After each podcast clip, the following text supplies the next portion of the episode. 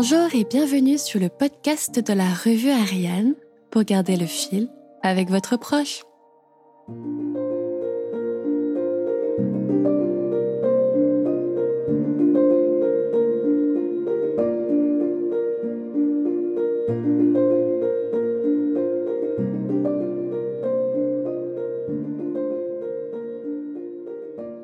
Chers auditeurs, bonjour et bienvenue dans ce nouvel épisode du podcast Ariane la Revue Restons en France pour cet épisode car maintes choses sont à découvrir dans notre pays aux paysages si différents. Descendons dans la Drôme, voulez-vous? Arrêtons-nous dans le village de Haute-Rive, un beau village entouré de prés verdoyants, comptant presque 2000 habitants. Le soleil est si doux qu'il caresse nos peaux. Mais là-bas, un facteur du XIXe siècle a offert à son village une dimension bien plus créative.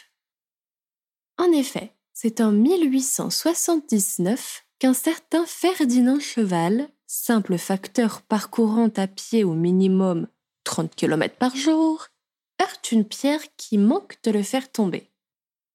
C'est là que l'idée germe et grandit construire un tombeau joyeux inspiré des paysages capturés par les cartes postales qu'il livrait.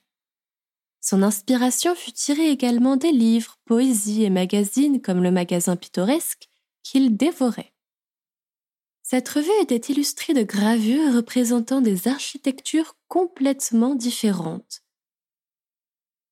Le facteur cheval a pu bénéficier d'une éducation dans une époque où l'école n'était pas encore obligatoire et il a su en tirer profit.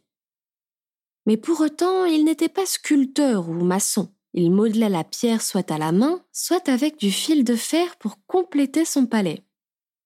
Ses outils premiers étaient ses mains. Facteur de jour, artiste de nuit. Indépendant de tout style artistique, le palais a été conçu jusqu'en 1912. Monsieur Cheval était alors âgé de 76 ans. Il faisait preuve d'une incroyable ouverture d'esprit, tant dans son imagination que dans sa naïveté. Cette architecture naïve est un hymne à la nature et à la fraternité. Une grande partie de son palais représente un tombeau d'inspirations égyptiennes. Ce dernier lui aura coûté vingt ans de travail et comptabilise le plus grand nombre de coquillages. On y retrouve des hommages au monde entier, avec un chalet suisse, une maison carrée d'Alger ou encore un temple hindou. Un bestiaire des plus variés prend place dans ce palais à la flore exotique. Une des portes majeures du palais est un hommage à l'islam, porte représentant celle d'une mosquée. Juste à côté figurent trois grands géants désignés comme les défenseurs de son palais.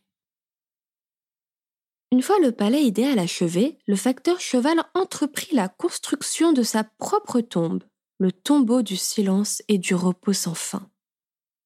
Son tombeau sera terminé deux ans avant qu'il ne décède. Ferdinand Cheval est et restera à jamais un représentant de l'art brut, de la volonté et du désir d'éternité. J'espère que ce zoom monumental vous aura inspiré et vous aura permis de voyager mentalement.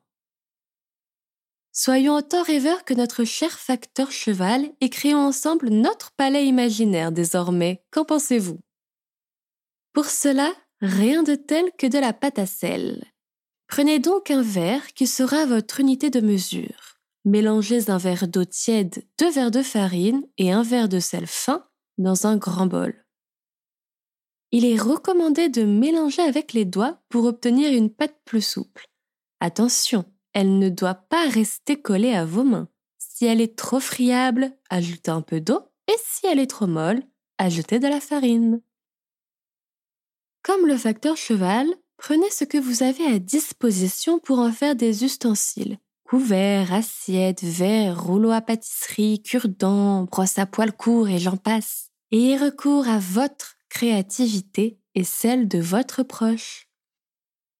La construction du palais a demandé plusieurs années à notre facteur, donc le vôtre peut prendre plusieurs jours s'il le faut, ne soyez pas pressés. En effet, notre fantastique pâte à sel peut se conserver pendant une semaine au réfrigérateur, enroulé dans du film plastique. Une fois terminé, laissez sécher votre palais à l'air libre entre 12 et 24 heures, car cela réduit grandement le temps de cuisson et évite aussi l'apparition de bulles d'air. Placez-le au four thermostat 3, donc entre 75 et 110 degrés Celsius, et surveillez. Le temps de cuisson dépend de la taille de votre palais, du temps de séchage à l'air libre et de la friabilité de la pâte. Une fois la construction de votre palais terminée, vous pouvez rajouter des pâtes, des graineries, des fèves, des boutons, des feuilles, des graines. Vous pouvez même le peindre. Soyez fiers de ce palais qui accueille seulement votre C'est ici que je vous quitte pour ce deuxième épisode du podcast Ariane la revue lue. Si vous avez besoin d'échanger sur quoi que ce soit, je suis disponible par mail à emma.bonjourariane.fr. Toutes les ressources sont disponibles aussi sur le site internet bonjourariane.fr et s'il vous manque quelque chose, n'hésitez pas à m'en faire part. Prenez soin de vous et à bientôt pour le troisième numéro de ce podcast qui sera dédié à l'artiste Shan Jouini. Mon chéri. à bientôt.